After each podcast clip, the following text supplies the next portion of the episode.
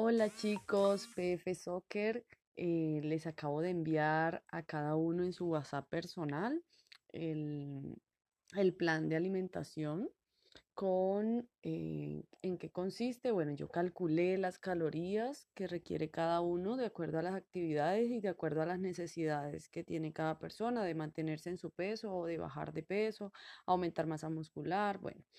em, Ahí establecí, el, el- les calculé las proteínas que necesita cada uno. En general los dejé en 1.2 por kilogramo de peso a cada uno, eh, porque todos están haciendo ejercicio, entonces los dejé en ese, en ese promedio. El- allí en ese primer cuadro aparecen los grupos de alimentos y algo que dice intercambios al ladito, ¿sí? Está el grupo de las verduras y hortalizas, está el grupo de las frutas, el grupo de los carbohidratos, el grupo de los lácteos, eh, de los productos lácteos, el grupo de la leche, el grupo de las carnes, de origen animal, están las leguminosas, están los azúcares y están las grasas, ¿sí? Y ese intercambio significa cuántos intercambios de cada uno de esos grupitos vas a incluir en tu en tu día, ¿sí? Y les hice de acuerdo a sus gustos, por eso les pregunté que si tomaban leche, que si incluían el azúcar, que si incluían ciertas cositas para hacerlo lo más cercano a sus hábitos. Y para ello también les hice la pregunta de qué era, cómo era su alimentación en un día normal, para hacerlo más o menos parecido. Em, a algunas personas les suprimí el azúcar porque realmente si quieren ver un resultado bueno es necesario suprimirlo. Entonces en azúcar encontrarán un cerito. A las personas que no consumen lácteos también lo mismo, van a encontrar un cero allí.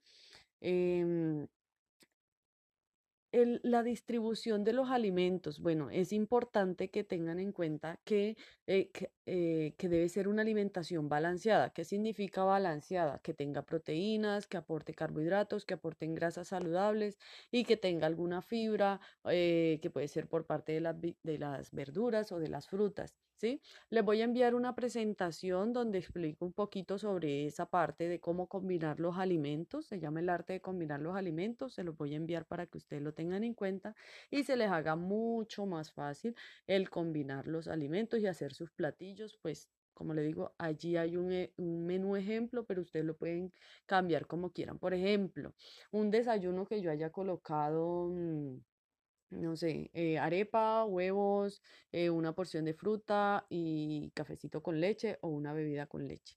¿Qué se puede hacer para intercambiarlo? Listo, yo voy al listado de intercambio y yo miro, bueno, necesito em, dos carbohidratos en mi desayuno, entonces yo busco en avena o busco en arepa o busco y coloco y me coloco en mi plato dos intercambios. ¿Sí? Por ejemplo, si yo coloqué arepa y le corresponden dos intercambios, listo, yo coloco dos arepas delgadas, puede ser una opción. em, o una si es un solo intercambio, o lo puedo reemplazar esa arepa por arroz y miro cuántas cucharadas es un intercambio de arroz. em, también puedo hacerme un batido, que puedo hacerlo con avena, con fruta, eh, con almendras y todo lo, lo, lo- lo mezclo, ¿sí? La cuestión es escoger un alimento por cada grupito de acuerdo a la, a la información que está allí. ¿Qué otra cosita? Eh, no sé si me quedó clara esa información. Igual cualquier duda que tengan, con muchísimo gusto, pregúntenme todo lo que necesiten saber. Em, ¿qué otra cosita? Bueno, también les voy a enviar una, un PDF de algunos batidos que se pueden utilizar para preentrenamiento y postentrenamiento. A algunas personas les coloqué eh, algunos ejemplos en sus, en su, en su menú ejemplo em, le coloqué, bueno, a las personas que de pronto entrenan en la mañana, eh, si de pronto quieren hacerse un, más bien un batido que puede ser de carbohidratos y, y, y- fruta, que puede ser avena y fresas o avena y mango, bueno, lo que quieran, o quinoa, que también es un cereal excelente. Algunos también le coloqué la quinoa como, como ejemplo. Em, ¿qué les voy a decir? Bueno, en el, en el listado de intercambios hay hay todos los alimentos.